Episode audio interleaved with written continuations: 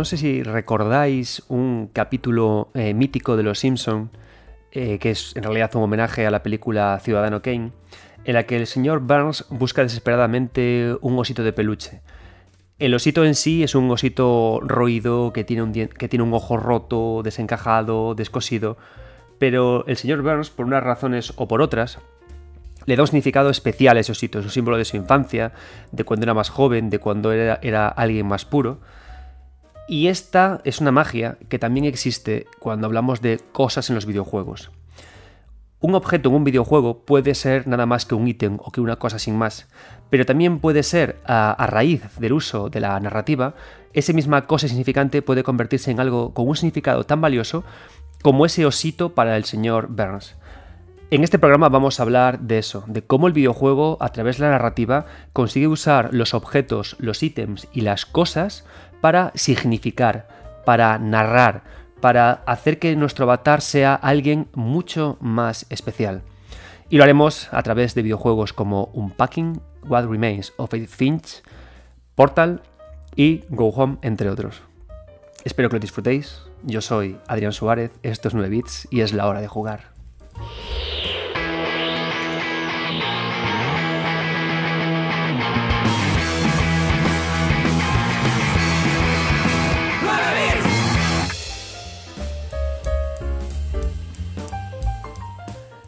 Bueno, en primer lugar, eh, muchas gracias a todos por haber acogido con tantísimo cariño a Alex Pareja, que recordad que vino en el programa pasado a hablar conmigo sobre Elden Ring, sobre las intenciones de Hidetaka Miyazaki, ¿no? Y incluso de su universo estético. Sin duda le llamaré en otras ocasiones para que venga, a ver cuando, cuando puedo liarle. Alex es un hombre ocupado, pero lo cierto es que nos lo pasamos muy bien los dos hablando juntos, así que seguro que se vendrá en otras ocasiones. Bien, entonces, eh, lo que vamos a hacer, estamos a 24 del 11, lo que vamos a hacer eh, de aquí a final de año, aunque ya os aviso que eh, a mediados del, del, mes que viene me viene mi segundo hijo, y posiblemente los programas sean más irregulares o tenga que parar durante, una temporada. Pero el objetivo principal que tengo de ahora a final del año es centrar los programas en videojuegos que para mí son importantes a nivel narrativo este año, ¿vale? Entonces, este programa está especialmente dedicado a unpacking, pero como sabéis, este no es un programa de actualidad, así que no es un programa centrado únicamente en el análisis de unpacking, sino en ir un poquito más allá, ¿no? intentar contextualizar, explicar, razonar y poner ejemplos de cómo el uso de objetos puede ser una herramienta muy potente en el campo de la narrativa del videojuego. Y ese es en realidad el tema de hoy que cerraremos con el análisis de unpacking, juego que tenéis mientras se graba este programa en Game Pass y que tenéis que, por supuesto, escuchar. El siguiente programa, pues lo haré lo mismo, ¿no? Centraré el tema eh, central en torno a estos videojuegos y quiero traer sí o sí dos videojuegos que me han gustado mucho y que me parecen interesantes a nivel narrativo. Uno es de, Forgotten City y otro es eh, Inscription, que me parecen dos juegos que son muy interesantes y muy relevantes este, este año. De Forgotten City por varios motivos. En primer lugar, porque se celebra el aniversario de Skyrim y The Forgotten City es un videojuego que nace a raíz de ser un mod de Skyrim y que además juega con la idea de los loops temporales, que es el tema de mod este año. Inscription, ¿por qué? Porque Inscription hace algo que a mí me fascina a nivel narrativo, que es emplear cosas que difícilmente se verían en otros medios para contar historias. En ese caso, el uso de la carta como elemento físico que a la vez se convierte en un elemento plástico para contar historias, ¿de acuerdo? Y entonces, esperaos ese tipo de programas, ¿de acuerdo? Y por eso os animo, tanto en mi Twitter como en los comentarios, que me sugiráis candidatos a Noti. Y diréis, ¿qué son los Noti? Los Noti son los premios que concedemos en 9 bits y son los narrativazos of the year, ¿de acuerdo? Aquí lo que nos interesa es la forma en la que los, videojuegos cuentan sus historias, y lo que haremos será buscar a esos narrativazos of the year, los juegos con mejores ideas narrativas. No mejor historia, no mejores personajes, sino videojuegos con mejores trucos, herramientas, triquiñuelas o cosas narrativas que se hacen, ¿vale? Entonces, por eso estos videojuegos que eh, os estoy comentando, ¿vale? Para centrar los programas. Entonces, dicho esto, pongámonos ya listos, ready, para hablar de objetos y de cosas en el videojuego. Bien, antes de empezar con, con todo este tema, que os digo que me parece un tema apasionante, quiero volver a la introducción que os hice con el osito del señor Burns en ese capítulo mítico de Los Simpson en el que el señor Burns le, atribuye un significado melancólico, nostálgico, de infancia, a ese oso que para otras personas no sería más que un, trozo de tela inservible con un ojo destrozado, ¿vale? Bien, hay una palabra que a mí me encanta cuando hablamos de investigación de videojuegos, y no solo de videojuegos, ¿no? de muchos otros términos. Hay un término que a mí me fascina y es la semiótica.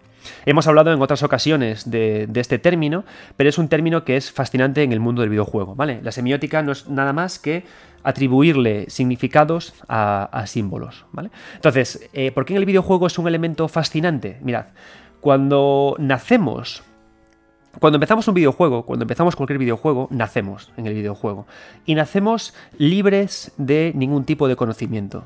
Poco a poco, a medida que el videojuego avanza, a través de tutoriales, los primeros pasos, es como que poco a poco nos vamos vistiendo con la ropa del avatar que manejamos, ¿vale? Entonces lo comprendemos, lo sentimos, entendemos su dolor, entendemos su pasión.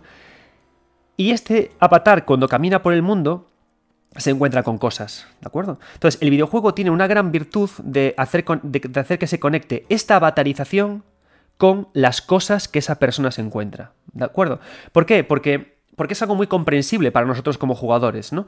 Es decir, yo si ahora miro a mi alrededor y veo las cosas que tengo a mi alrededor, veo mi móvil, veo mi Nintendo Switch, veo una tablet, veo aquí detrás eh, mis libros, ¿no? Entonces, cada cosa que yo veo de, mi casa tiene significado para mí, ¿no? Hay libros con los que he hecho artículos, hay libros que he usado en investigación, hay libros que yo he escrito, el muñeco de, Chopper que tengo aquí me recuerda no solamente a One Piece, sino, sino cuando fui a comprar ese muñeco.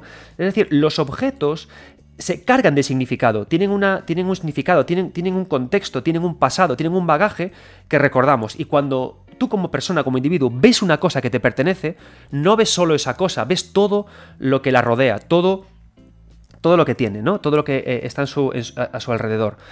Por eso precisamente existe eh, esta pasión por el coleccionismo o esta pasión incluso por comprar juegos físicos, ¿no? Porque tú puedes jugar con un juego digital, pero ¿por qué quieres comprarte el juego físico? Porque necesitas tener un recuerdo en tu estantería que te rememore lo que has vivido con ese videojuego, el momento en tu vida que lo jugaste o que sentiste con ese videojuego, ¿no? Entonces, los objetos son importantes. Los objetos son parte de la batalización. Los objetos definen al personaje que jugamos. Y es muy interesante cómo el videojuego se esfuerza en que esos objetos se carguen de significado a medida que el jugador pasa a convertirse en ese avatar, ¿no? Entonces, fijaos ya, para empezar, que qué bonito, ¿no? plantear un videojuego en el que tú empiezas a ser alguien y eres más ese alguien a medida que ese alguien te explica qué significa para él los objetos que tiene a su alrededor. Entonces, esa herramienta funciona muy bien en el videojuego. ¿Por qué? Si estamos jugando un videojuego y entramos en un salón, entramos en una sala, y vemos cosas, cosas que no, reconocemos porque no somos todavía ese avatar pleno, ¿no? Estamos en un proceso todavía de avatarización, aún somos Adrián Suárez, no somos el personaje que, encarnamos. Entonces nosotros, para empezar, tenemos una imperiosa curiosidad de conocer quiénes somos, ¿no? De descubrirnos a nosotros mismos. Entonces entramos en el salón de esa persona, de ese avatar, y queremos tocarlo todo, ¿no? ¿Por qué? Porque cuando tocamos algo en un videojuego, el videojuego nos comunica de una forma o de otra ¿Qué estamos tocando? ¿Qué está ocurriendo? ¿Qué sentimos? ¿no? Entonces, hay varias formas en las que el videojuego nos cuenta qué es lo que estamos tocando. Por una, por una parte, puede ser a través de un mensaje, de una voz en off, que sea externa al avatar, es decir, que el avatar no nos lo cuente. Podemos coger, por ejemplo, eh, una botella de plástico y el videojuego nos puede decir, esto es una botella de plástico, ¿no? Sin más, o aparece un mensaje de texto que dice, no es más que una botella de plástico, no hay nada que ver, no hay nada que, con lo que jugar, ¿no? Por ejemplo, yo estoy jugando ahora mismo a Skyrim, que por cierto, qué bien mantiene el tipo Skyrim tanto tiempo después, ¿eh? Y hasta es más bonito jugarlo ahora cuando te libras de las tonterías del lanzamiento de los videojuegos, de que si tiene bugs, lo juegas ahora y dices tú, ostras, ahora que no tengo que analizarlo, qué experiencia tan bonita, ¿no? Cuando tú vas a Skyrim, ¿Qué pasa? Que el videojuego no hace ningún esfuerzo en quererte avatarizar en tu personaje, ¿no? No quiere hacerte ningún esfuerzo en explicarte quién es en realidad a nivel emocional, sí a nivel de su relación con el mundo, pero no a nivel emocional, qué siente tu personaje, ¿no? Precisamente por eso hay tanta gente que juega Skyrim haciendo roleplay. Es decir, que se inventa un contexto y juega con su personaje en base a lo que él quiere que sea, ¿no? Por ejemplo, alguien empieza jugando Skyrim y dice, vale, yo voy a ser un asesino en las sombras que, va a matar siempre desde lejos y que incluso es tan malo cuando pelea con espadas que cuando se enfrenta cuerpo a cuerpo ni pelea. Entonces jugamos en base a eso, ¿no? Nos permite hacer eso Skyrim. ¿Y cómo nos lo permite hacer? Precisamente porque cuando vemos un trozo de pan, una poción, un vaso, no nos, dice más que vaso, trozo de pan, hogaza, lo que sea, ¿no? Entonces, ¿Qué pasa? Que en ese momento el videojuego no me da información sobre lo que mi avatar opina de lo que ve, dejándome a mi margen como jugador para hacer roleplay. Perfecto, ¿no? Es una opción que tenemos para poder tratar con los objetos. Somos parcos en palabras, no damos información y dejamos que el jugador propio role, ¿no? Y que incluso él mismo se, invente cosas. Eh, en Skyrim, en Anniversary Edition, hay una cosa súper guay que es la parte de supervivencia. Entonces, ¿qué pasa? La parte de supervivencia de Skyrim lo que hace es que eh, me vea obligado yo a comer y a beber para no morirme de hambre. Y daos cuenta que esto hace que cambie en sí la información del objeto. En la versión original de Skyrim, el pan u otros objetos de alimentación no tienen ningún significado, no tienen una semiótica asignada, no tienen un significado valioso para mí, nada más que cosas que me curan. Pero cuando le añado la idea de supervivencia, adquieren un nuevo significado a través de las reglas de juego. Y entonces la comida es algo para que yo no me muera.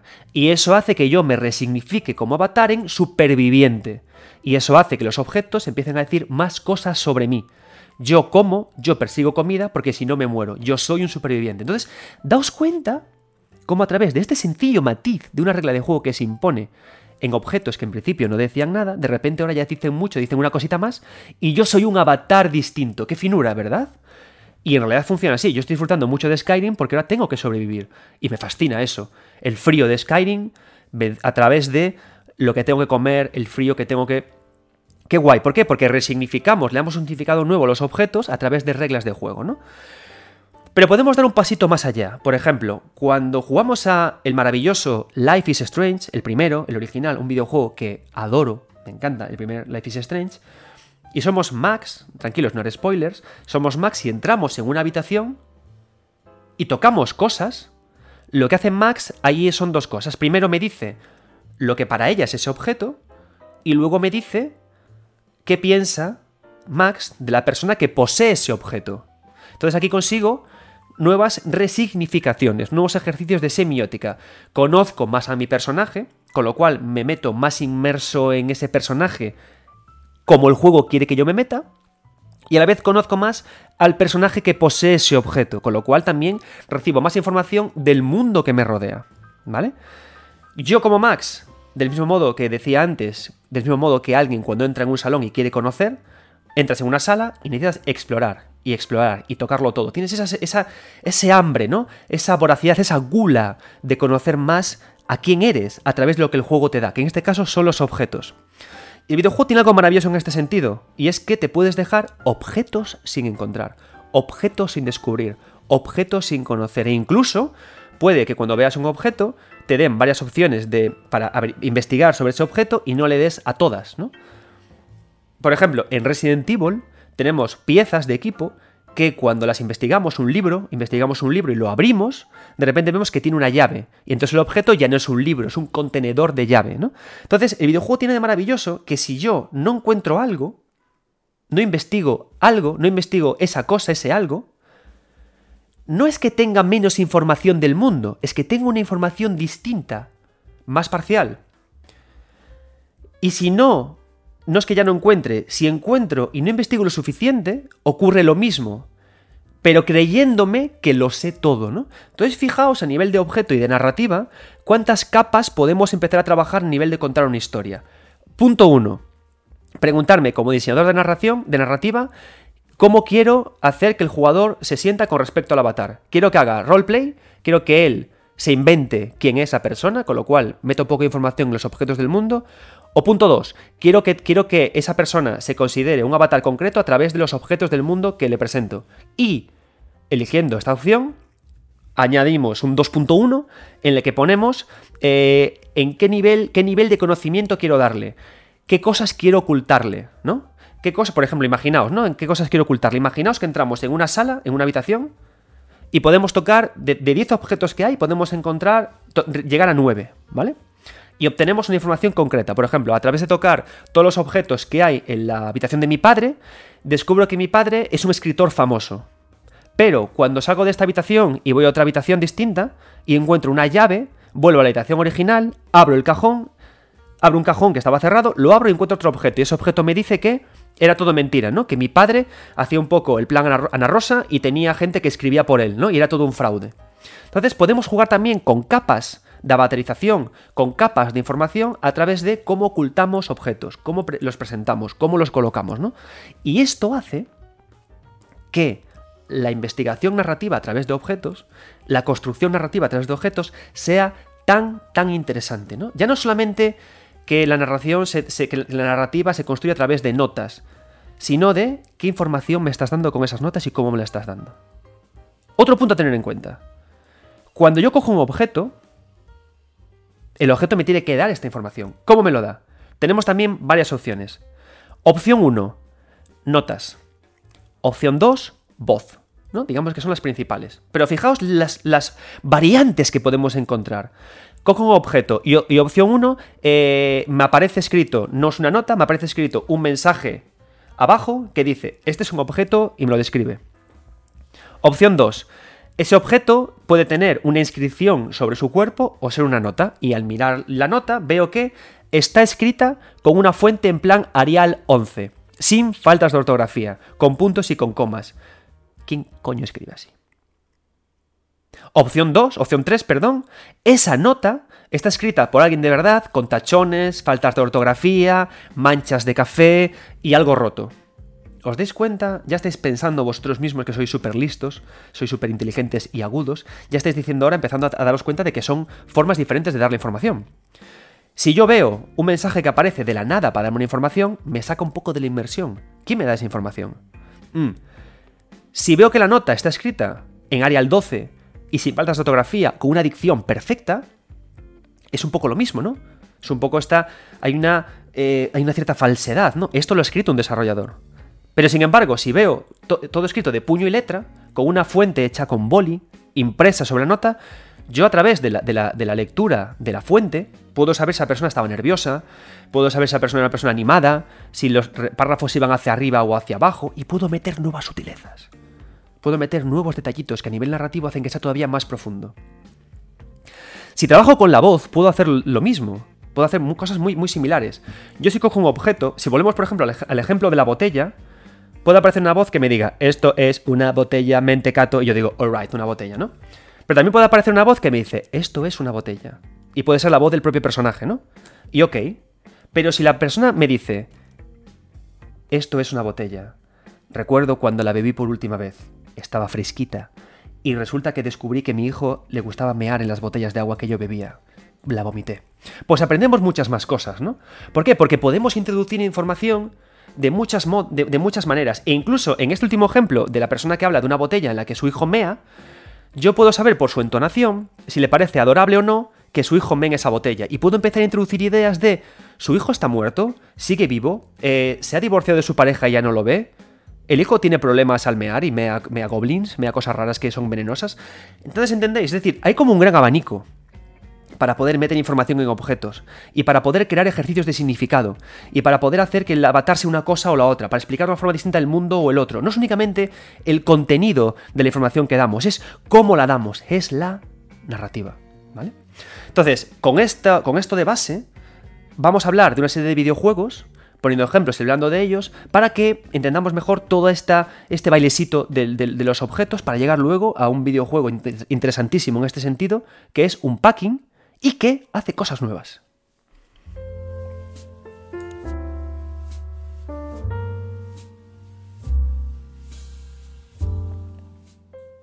El primero de los videojuegos, y es uno que hay que hablar siempre cuando se habla de, esta narrativa cimentada, hilvanada, guiada por los objetos, es Go Home. Go Home es un videojuego fabuloso. Dos horas que dura. Consiste en la sencilla aventura de una chica que llega a su casa y la puerta principal está cerrada. Se encuentra una nota que le dice, oye muchacha, nos hemos ido por una movida, pero entra, espéranos, pero no la líes mucho, ¿no? Entonces, claro, ¿qué hace la, chica? Entra y la lía, ¿no? Entonces empieza a rebuscar en las, habitaciones de sus padres, de su hermana, baja al sótano, em, abre un armario, en el armario encuentra una cosa que le rememora algo que dice con una voz ella misma. Eh, encuentra notas escritas en puño y letra, encuentra cintas de cassettes con pegatinas, entonces es una, es una historia que se construye con, eh, total y absolutamente a través de los objetos y de lo que se le rememora a, ese personaje. A mí este juego me cambió la forma de entender eh, cómo se trabajaba con los objetos. no es algo, o sea, no es el primer videojuego que funciona explicando a través de objetos, ¿no? Por ejemplo, si nos vamos a uno de mis videojuegos favoritos de la historia, Maniac Mansion, es un título muy interesante, Maniac Mansion. Maniac Mansion de LucasArts es un título en el que eh, tenemos que elegir a, a uno de entre, creo, seis personajes, cada uno con unas personalidades muy marcadas. Hay uno que es un surfero, otro que es un, un cerebrito, ¿no? Entonces, estos personajes entran en la casa, en la mansión maníaca, en la que hay unos científicos locos que han secuestrado a la, novia del protagonista. Entonces, estos personajes, estamos en una época en la que los gráficos eran pixelados, estos personajes, para explicarse a sí mismos, se explican en función de la interacción que hacen con los objetos del entorno. ¿Qué quiere decir? Hay un personaje que cuando toca una, una, una, consola, una consola de control para poner una contraseña, es tan torpe que explota toda la casa. No pasa con otros personajes. Hay otro personaje que, como es músico, puede tocar un piano. Y entonces, poco a poco vamos comprendiendo a los personajes en función de los objetos con los que se relacionan. Y es una forma muy útil de explicar a personajes. Es decir, pongo varios personajes, un personaje es así por cómo se relaciona con el entorno y otro no lo es por cómo se relaciona con el entorno. Entonces, es decir, no es nuevo Lleva haciéndose toda la vida la idea de explicar a personajes a través de objetos, ¿no? ¿Cuál es la gracia de Go Home? La gracia de Go Home es, aunque parece una chorrada, el uso de notas manuscritas, con tachones, y el uso ordenado y con mucha intención de cómo coloco y dispongo los objetos por todo el entorno. En Go Home hay, hay un ejercicio maravilloso porque entramos en una casa Por cierto, hay que hacer un programa especial de casas y diseño de casas en videojuegos, ¿eh? para ver cómo funcionan a nivel de diseño de escenarios y que ordenan los flujos de los personajes. Pero lo que se hace en Go Home es que se cierran puertas, se abren otras, o sea, quiero decir, hay algunas cerradas a llave que encontramos, hay otras que permiten acceso directo, hay cajones cerrados, cajones abiertos, y lo que hace es que eh, hay un control absoluto y magistral de cómo cogemos al personaje y lo hacemos ir por las habitaciones con sensación de libertad, pudiendo él abrir y cerrar cosas con la urgente necesidad, como jugador, de saber qué pasa, de saber quién es mi avatar, y como avatar, de descubrir por qué mis padres se han ido, ¿no? Y funciona muy bien Go Home en, el nivel que os contaba antes, ¿no? En la escala de cómo damos la información al, personaje. Y a mí me gusta mucho Go Home porque si tú juegas una primera vez y juegas rápido, te puedes enterar de que... tranquilos, no voy a hacer spoilers. Te puedes enterar de que al final hubo un gran conflicto eh, familiar eh, a causa de uno de los miembros de la familia. Y puedes cerrar el juego, perfecto, se abre un paso al final y se acabó. Pero también puedes escarbar más en el por qué hubo ese conflicto. ¿Por qué el padre? ¿Por qué la madre? ¿Por qué tú? ¿Y qué ocurrió con la familia? ¿no? Y esta es la, la gran gracia. Y ya no únicamente que se trabaje con notas manuscritas, sino que se trasciende la idea de la nota. Una cosa que a mí me gustó mucho de Go Home es que em, a través de encontrarte cintas de cassettes, rayazos en un cajón, formas en las que está puesta un nórdico sobre la cama, cómo está una ventana dispuesta, cómo está un armario, eh, qué pósters hay en la habitación de tu hermana, puedes conocer a fondo a los personajes. ¿no? Entonces, ¿Qué hacemos con los objetos? Podemos presentar una, la sala, una sala 1, la habitación primera, con una serie de objetos que me generen una serie de prejuicios o de preconcepciones en torno a un personaje. Y luego puedo hacer avanzar la habitación 2 en las que esos prejuicios o, concepciones se rompan. Es decir, puedo eh, hacer primero la habitación del padre, ¿no? Y el padre puede presentarme una opinión sobre, eh, sobre mi hermana. Entonces, ¿qué pasa? Como estamos muy acostumbrados en el videojuego a que todo lo que me cuentan sea verdad, porque hay que mimar al jugador, hay que acariciarle la próstata con verdades y con cariñito para que no eh, apague el juego y pida modos fáciles, lo que hacemos es que queremos que todo es verdad, ¿no? Y nos vamos con esa idea en la cabeza. Y luego damos un paso más y de repente encontramos que mi hermana muestra ser de otra manera, ¿no? Entonces, en el contraste de los objetos que me cuentan que mi hermana era así en base a mi padre y los objetos que me cuentan que mi hermana era así por ella, hago algo, llega una parte preciosa en el videojuego, la falta de verdad, el choque entre significados, el darle a un mismo objeto, a una misma idea, dos significados contrapuestos de los cuales nunca voy a sacar una conclusión de verdad. Y eso lo conseguimos con los objetos. ¿Por qué? Y esto es la magia, ¿no? Si yo presento una, como en Go Home, una mansión, una casa en la que no hay nadie, solo estoy yo, yo soy el juez. Yo puedo ver las pruebas que me presenta el videojuego y yo he de decidir. No tengo otro personaje con el que contraatacar. Y cuando hay una voz en off que lee las notas, es mi propia voz, con lo cual yo entono a mi manera. De esta forma, el propio videojuego eh, puede contarme, por una parte, que decida lo que, yo lo que yo creo que ha pasado, y por otra parte, por la entonación que pone mi personaje en esa voz que me cuenta lo que está leyendo, conozco además cómo es mi personaje. Entonces, daos cuenta de lo maquiavélico que puede ser todo esto con Go Home, ¿no? Y la locura a la que llegas al final. De no entender hasta que buscas y buscas y buscas y buscas y buscas, todo, no, no, das encontrado cómo funciona todo, ¿no? Entonces con Home vemos muchas, muchas de estas cosas, ¿no? Vemos una parte, si hay notas manuscritas, yo puedo interpretar quién es la persona que la ha escrito. Esto es fundamental por dónde está esa nota, yo puedo saber también la importancia de esa nota. Es decir, si es una nota que está colgada en la pared, es una nota para que yo la lea. Si es una nota que está metida dentro, de un cajón, es para que no la lea o porque, está o porque está archivada.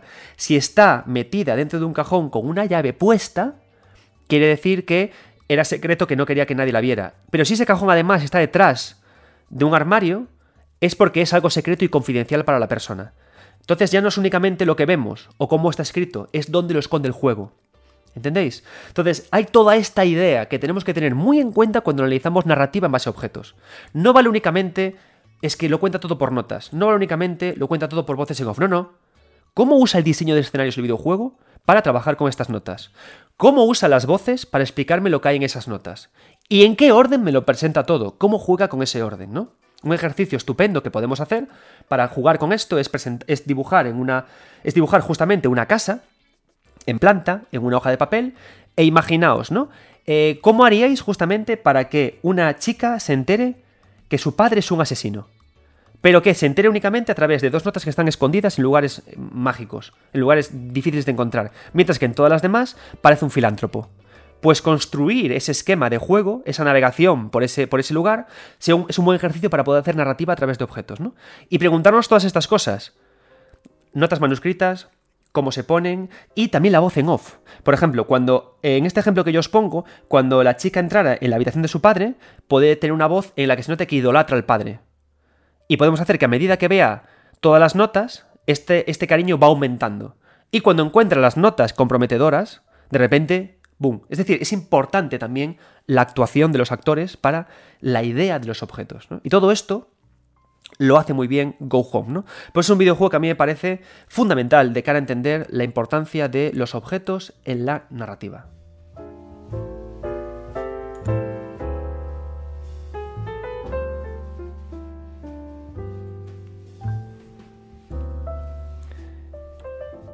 Otro videojuego sensacional y muy interesante a la hora de analizar o de hablar de cómo hay, de cómo se hace narrativa o se construye videojuegos, se construye semiótica, se construyen significados a través de los objetos es eh, uno de mis videojuegos favoritos, What Remains of Edith Finch.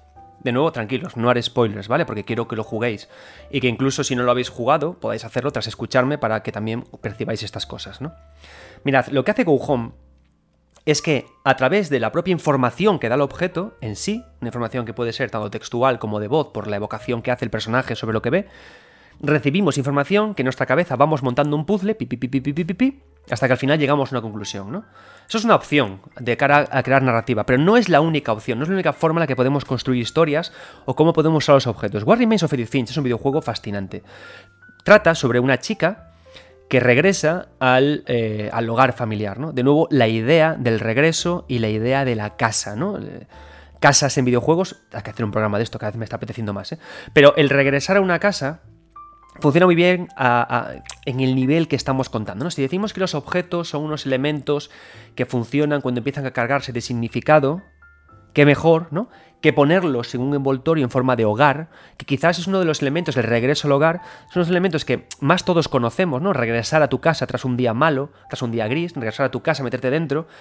Es una sensación agradable que invita a querer explorarla, ¿no? Porque te estás a gusto en tu casa. Entonces, es interesante, ¿no? Porque tenemos que pensar no solamente en cómo el objeto va a contarme cosas, sino también en la manera en la que tengo que empujar al jugador a querer eh, ver, percibir esas cosas o eh, involucrarse con ellas, ¿no? Ser el avatar del juego.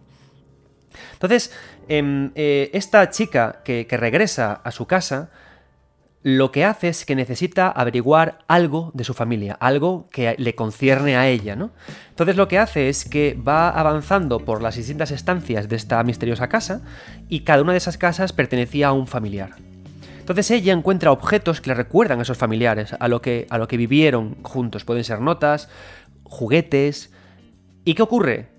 Que cuando llegamos a estos objetos, en lugar de ser contenedores de información cerrada, lo que hacen es que catapultan al jugador, proyectan al jugador hacia una nueva zona de juego a través de la imaginación y la fantasía. Voy a poner un ejemplo que no ocurre en el videojuego, para que lo, pero para que lo entendáis, ¿no? Volvemos de nuevo con el ejemplo de la botella de agua, que es mi gran compañera de este programa, ¿no? Imaginaos que yo soy la protagonista de What Remains of Edith Finch y llego a una botella de agua de plástico como la que, la que me estáis viendo en YouTube estáis viendo, ¿no? Tranquilo, no os perdéis gran cosa los que me escucháis en iVoox, ¿eh? Entonces, eh, la protagonista llegaría a esta botella y diría, ah, esta botella me recuerda a mi hermano Pascualito.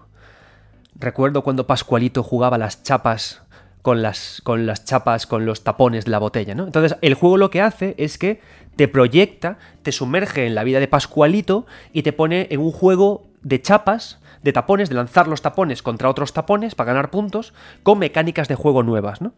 Entonces lo que hace Warhammer of Finch es ser muy evocador en ese sentido, porque lo que hace es que si los objetos con información me hablan de la persona que escribió ahí esa información y de cómo yo reacciono a ellos como avatar y jugador, al trasladarme por medio de la evocación, por medio de la fantasía, al momento que se me está contando en esa nota, al momento en la que esa persona estaba viviendo lo que luego escribiría ahí, es una forma fabulosa de usar el objeto, ¿no? El objeto como portal hacia nuevas jugabilidades, hacia nuevas dimensiones, hacia nuevas mecánicas, ¿no?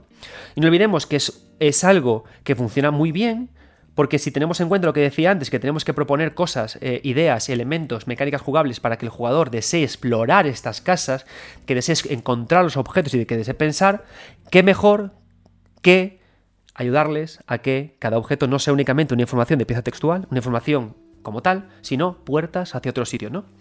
Y lo que hayáis jugado así con AUS 2, o los que hayáis jugado Ratchet and Clank A Rift Apart, alucinad con mi inglés, muchachos, mamá, bien pagadas las clases de inglés cuando era chaval os dais cuenta de que esto puede adquirir una nueva dimensión con, las, nuevas, máquinas, ¿no? Con esta capacidad de no tener a día de hoy tiempos de carga en la que podemos eh, trasladar al jugador más rápido a través de estas evocaciones que producen los objetos, ¿no? A través de estas fantasías que nos producen los objetos. De nuevo, esto no es algo nuevo, podemos encontrar un, entre comillas, un precursor en el gran RPG, JRPG Terranigma, en el que para poder acceder al inventario nos metíamos en el interior de un baúl, de una, de una especie como de baúl de Mary Poppins, en el que pasábamos, trascendíamos al menú en el que guardábamos nuestro inventario. ¿no? Entonces, la idea de objeto como trasla, traslador, trasladador a otros espacios, tampoco es nuevo, pero sí que es nuevo en War Remains of Edith Finch, y es lo que me gusta, es que si recordáis antes os decía, si una nota no está manuscrita, me cuesta más entender quién la escribió.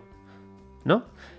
La gracia es que eh, la tipografía manual se sustituye en What Remains of Edith Finch por la nueva mecánica a la, que, a la que transporta el jugador. Es decir, a la nueva forma de jugar, ¿no? ¿Por qué? Porque digamos que lo que me quieren contar es siempre lo mismo, Pascualito jugaba con las chapas, pero al meterme darme mecánicas propias, de intentar interpretar a través de controles nuevos que no ocurren en el transcurso original de la aventura, lo que hacen es que me permiten conocer más a mi querido Pascualito, ¿vale? Entonces con eso puedo conocer más a Pascualito sin tener que interpretar su grafía, sus acentos, sus faltas de ortografía. Con lo cual también es una opción súper interesante y súper eh, potente, ¿vale? Lo interesante de What Remains Finch es el apasionante repertorio que tiene para trasladarnos a jugabilidades nuevas a través de la inmersión de objetos.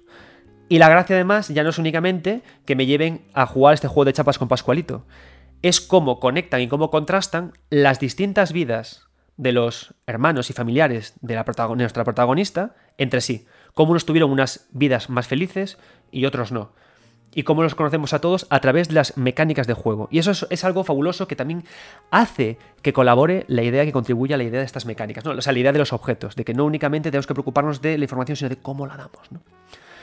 Hay también eh, otras formas también de trabajar, digamos, a un nivel intermedio con todo esto, ¿no? Em, Carlos Coronado, un desarrollador que, trabaja muy bien en España, que me cae muy bien y que, y que tiene videojuegos muy interesantes, sacó recientemente la primera de su trilogía de juegos de terror, Horror Tale de Wine, que tenéis el análisis también en el canal de YouTube, ¿no? Entonces, Carlos lo que hizo es que presenta, presenta también notas que pone, en la, que pone por, por el mundo de juego, y lo que hace es que cuando llegas a una nota y da una información, esa nota, de una sala, el resto de la sala complementa la información que, hay, ¿no? En el juego de Horror Tale de Wine, de nuevo, sin entrar en spoilers, hay una pandemia. La gente ha acabado regularcilla, pachuchilla, ¿no? con tendencia a morir. Y cuando lees, por ejemplo, que alguien que, hola, nos hemos quedado encerrados, no hemos conseguido salir, es todo fatal, lo que haces es que cuando alzas la vista y miras a tu alrededor, ves en la cama gente que ha muerto como cadáveres. Entonces también esto funciona muy bien, ¿no? La idea de que, eh, es decir, si War Remains of Edith Finch me catapulta a escenarios nuevos, con esta, con, esta coordinación entre escenarios y notas, lo que puedo hacer también es que tenga mucho más sentido lo que me cuentan en las notas. Pero lo bueno, lo bueno de esto, el jueguito que podemos hacer con esta idea es rebobinar un poco hacia atrás y recordar lo que os decía, que el jugador está acostumbrado a que le cuenten la verdad. Si yo, por ejemplo, llego a esta sala de Carlos Coronado, de Horror Hotel de Wines, y entro en una habitación que está cerrada calicanto, y hay alguien que ha dicho que no han podido salir y que han muerto ahí, y luego yo no encuentro el cadáver, yo puedo pensar que eso es, una, es un problema entre lo que yo leo, es una disonancia, que la narrativa tiene un problema, que falla, que es mentirosa, ¿no? Que me da un poco lo que es hecho la pirula. ¿Qué pasa? Que lo que puedo luego, si avanzo jugando, puedo, puedo ver que me ha mentido el juego. Y que si ahí no había nadie era porque el juego quería engañarme a través de las notas. Y creo que hacen falta muchos más juegos que nos mientan, que nos escupan a la cara y que jueguen con estas cosas de la narrativa, ¿vale? Porque creo que los juegos que más nos sorprenden a todos al final son los que consiguen eh, alterar las normas de la verdad. Por ejemplo, ¿quién hace mucho esto? Yoko Taro. Yoko Taro es un maestro de la mentira. De la eh, de, confundir y tergiversar la verdad, de darnos capas de información que todo el tiempo van, eh, cambiando entre verdad, mentira y de un estado o de otro. Y eso podemos hacerlo también con los objetos y con las notas. ¿De acuerdo? Entonces, segunda recomendación de hoy para poder entender eh, cómo los objetos pueden darme información interesante es What Remains of Edith Finch. Pero no se vayan todavía, que todavía hay más.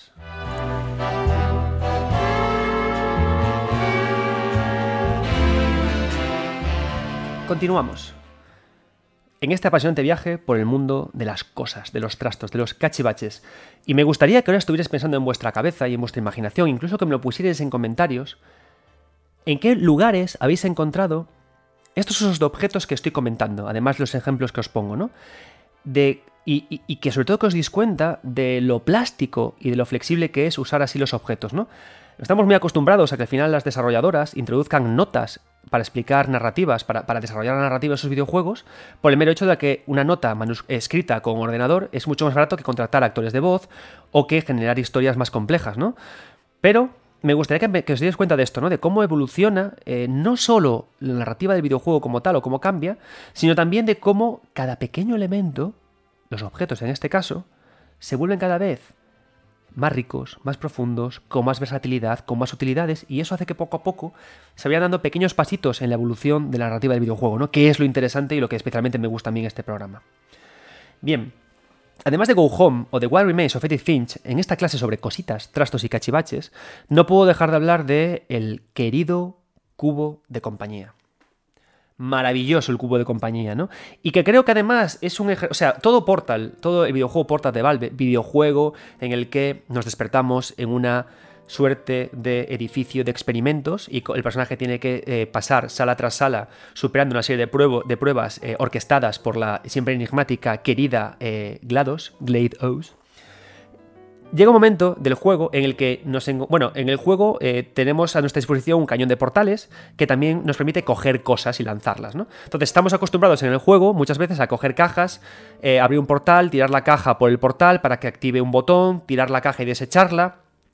Entonces se crea en el videojuego un ejercicio de nuevo de aplicación de significado de que caja igual a útil, igual a cosa inerte, sin valor, ¿no? Y avanzamos por el juego sabiendo que una caja es una maldita caja, un ítem, Nada más.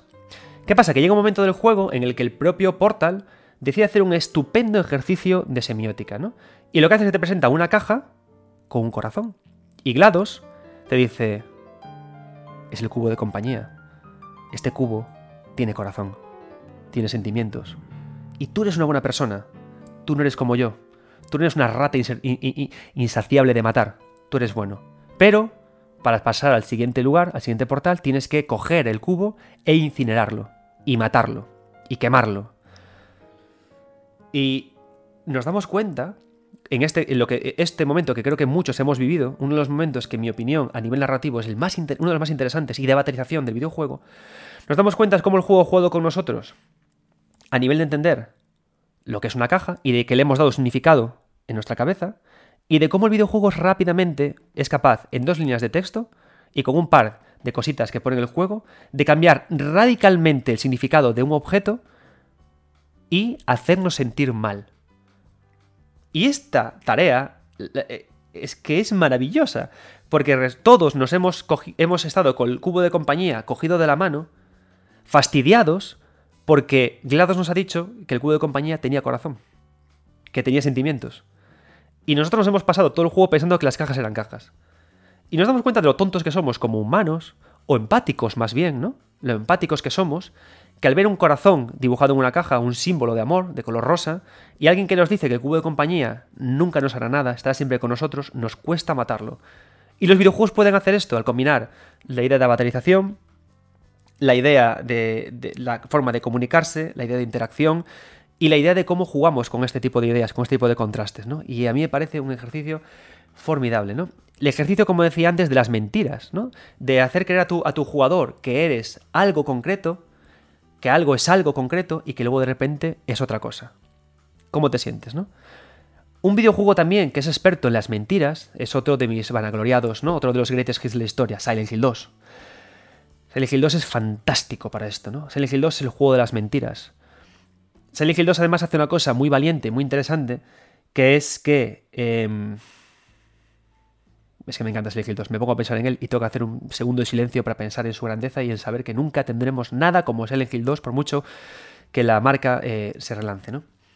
Silent Hill 2 hace, algo muy, muy guay y muy, muy, muy concreto y muy específico que hace que sea fabuloso. Mirad, hemos estado hablando de eh, que en función de dónde esté algo, la información de ese algo cambia. Y hemos estado hablando también de que el videojuego puede hacerme sentir distintas cosas, como ocurre con el cubo de compañía, en función del tiempo de juego en el que yo estoy jugando, ¿no? Mirad. El lugar en el que están las cosas no siempre tiene que ser un lugar en el mundo de juego. Puede ser también en los menús. Si yo pauso la partida en Silent Hill 2 y accedo a los, objetos que tengo ahí, puedo encontrarme la foto de la mujer, de mi mujer, de la persona que se supone que cree el protagonista que está en Silent, eh, que está en Silent Hill, y cuando veo su fotografía, al principio del juego, siento pena por esa foto. Y pienso, una foto que le tomé a mi mujer antes de que estuviera enferma, una mujer, una foto, ¿no? ¿Qué pasa? Que desde ese primer punto de partida, Silent Hill se esfuerza en hacerte dudar de eso. ¿Cómo? Con el significado de sus monstruos que aparecen continuamente en el juego, tanto los monstruos femeninos como la interacción que con ellos tiene eh, Pyramid. Con la presencia de otra protagonista femenina, similar en apariencia a tu mujer, pero distinta en carácter y naturaleza, y provocando que el juego, que el juego te empuje a sentir cosas por ella. Entonces, cada vez que accedemos de nuevo a esa foto que está en Silent Hill 2 y la vemos, nos cuestionamos nuestro afecto que teníamos al principio por nuestra protagonista que hemos visto en foto nada más. ¿De acuerdo? Y eso hace no únicamente como pasa con el cubo de compañía, que cuando veo el cubo de compañía de repente siento algo distinto. Y ya está, el cubo de compañía desaparece, no lo vuelvo a ver y ya está, y vuelven las cajas, ¿no? Lo que hace, lo que hace enorme Silent Hill 2 es que todo el tiempo me hace volver al menú, a revisar esta foto y a testear, a poner a prueba mi significado que le doy a esta foto. Tras 10 horas de juego, esa foto expresa, representa a una mujer que amo y que quiero salvar, o representa a algo que me ancla en la vida y no me deja avanzar, ¿no? Que es la gran incógnita, el, gran, tema de Silent Hill 2, ¿no? La pareja, la enfermedad, la sexualidad, el individuo, ¿no? Y eso es increíble, ¿no? Ese testeo que me hace todo el tiempo. Y ya para rizar el rizo, el juego es capaz de leer y de contar el número de veces que lees la foto. Y te da un final u otro en función de eso. Un final que te lleva a que, a que el juego interprete que quieres a tu mujer mucho y te lleve un final, entre comillas, feliz, o a otro en el que entienda que como lo has visto poco, te interesa más esta segunda mujer que aparecía similar, similar a, tu, a tu esposa, pero con unas... con una... Eh, bueno, más jovial, ¿no? Digamos, ¿no? Y, si quieres recuperar esa juventud perdida que con tu mujer enferma no estás teniendo. Entonces mirad aquí el ejercicio del objeto, ¿no? Y de cómo resignificamos. Portal me lo hace a un nivel de, situación concreta, machacando, llevando al jugador a creer algo para luego cambiarle lo que piensa y joderle. Y lo que hace Silent Hill 2 es joderte de forma continua, ¿no? Que eso es algo muy de la saga Silent Hill. Entonces, ¿qué dos ejercicios más bonitos tenemos para cómo pensar en el videojuego. De cómo podemos trabajar y cómo podemos elaborar las ideas con él.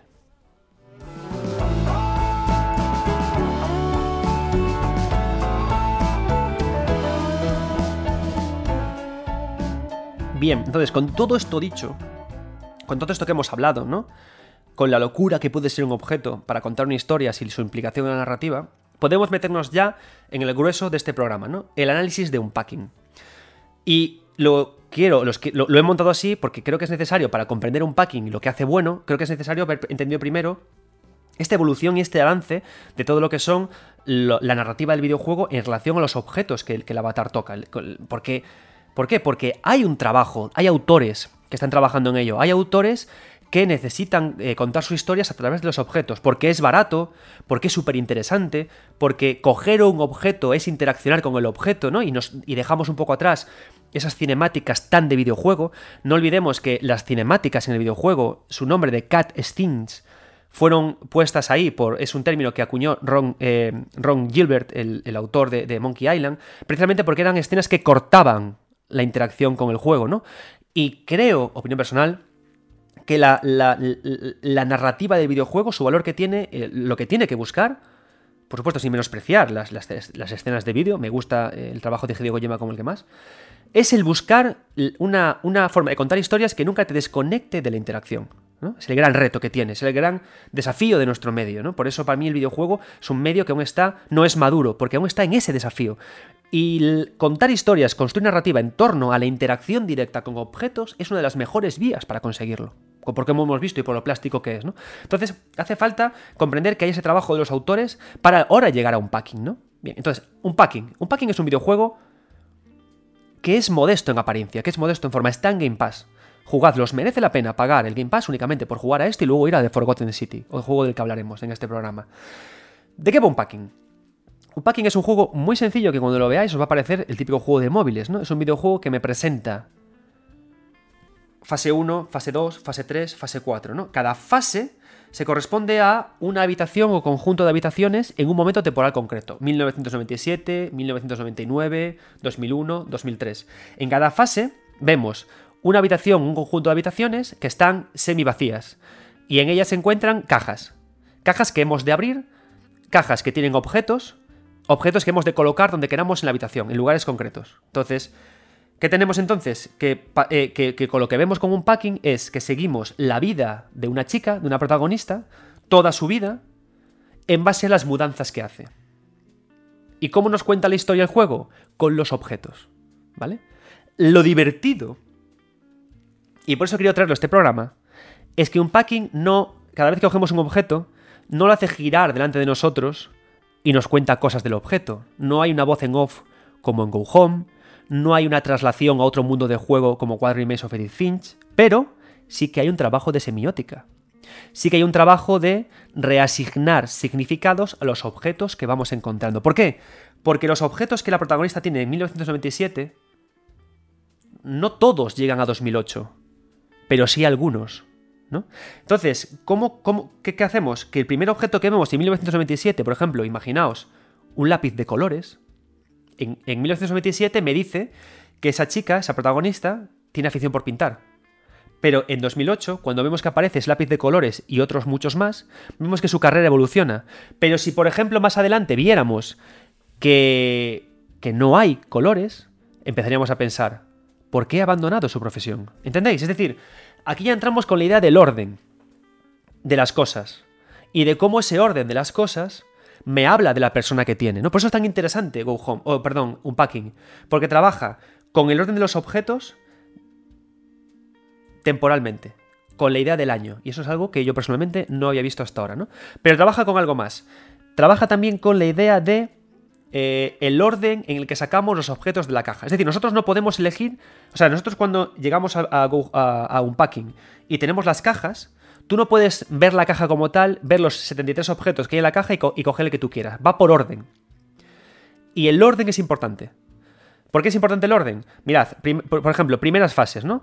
Eh, abrimos una caja y sacamos un libro, otro libro, otro libro, una bota, un sujetador, un, una chaqueta y luego otro libro.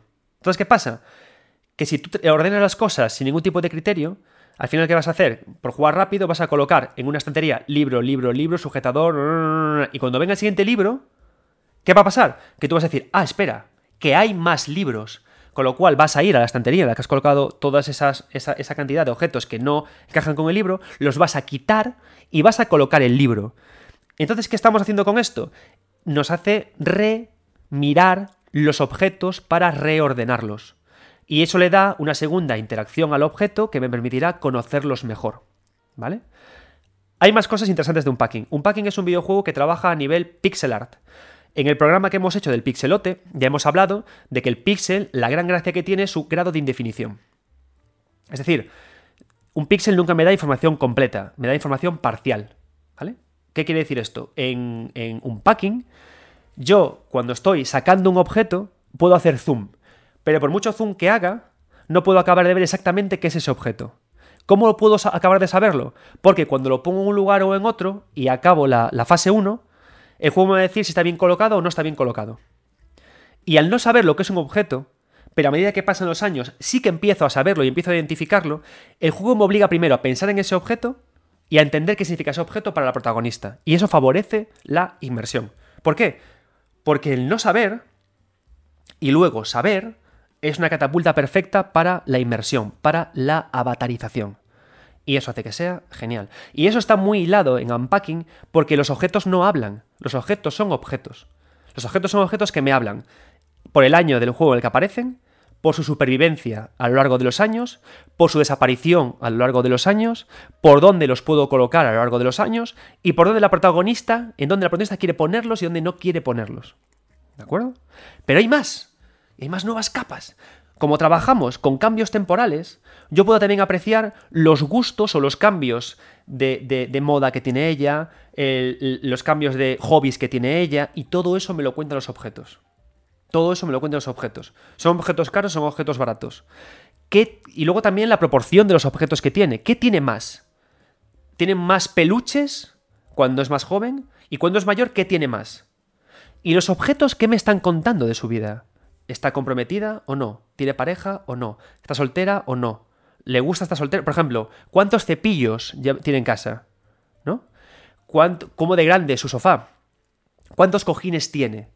Y yo, como jugador, lo que hago es abrir la fase, abrir las cajas, e ir sacando objeto a objeto, ¿no? Y en ese sentido funciona mucho como cuando vemos películas como de Sherlock Holmes, que vamos metiéndonos. Eh, Sherlock Holmes, cuando llega a una escena del crimen, ¿no? Tiene un orden de pistas, ¿no? Entonces coge una, la examina, saca una conclusión y la deja. Coge otra, saca una conclusión y la deja. Hasta que las ve todas, ¿no? Y tiene una gran perspectiva de todo lo que está pasando y llega a una conclusión. Un packing lo que hace es que cuando acabamos de armar nuestras habitaciones, permite sacar una foto a lo que estamos haciendo y aparece un comentario de ella, de la protagonista, que nos habla de ese momento concreto de su vida. Que no es muy revelador, sino que es más bien un comentario emocional. Entonces, por estas cosas, un packing es tan interesante.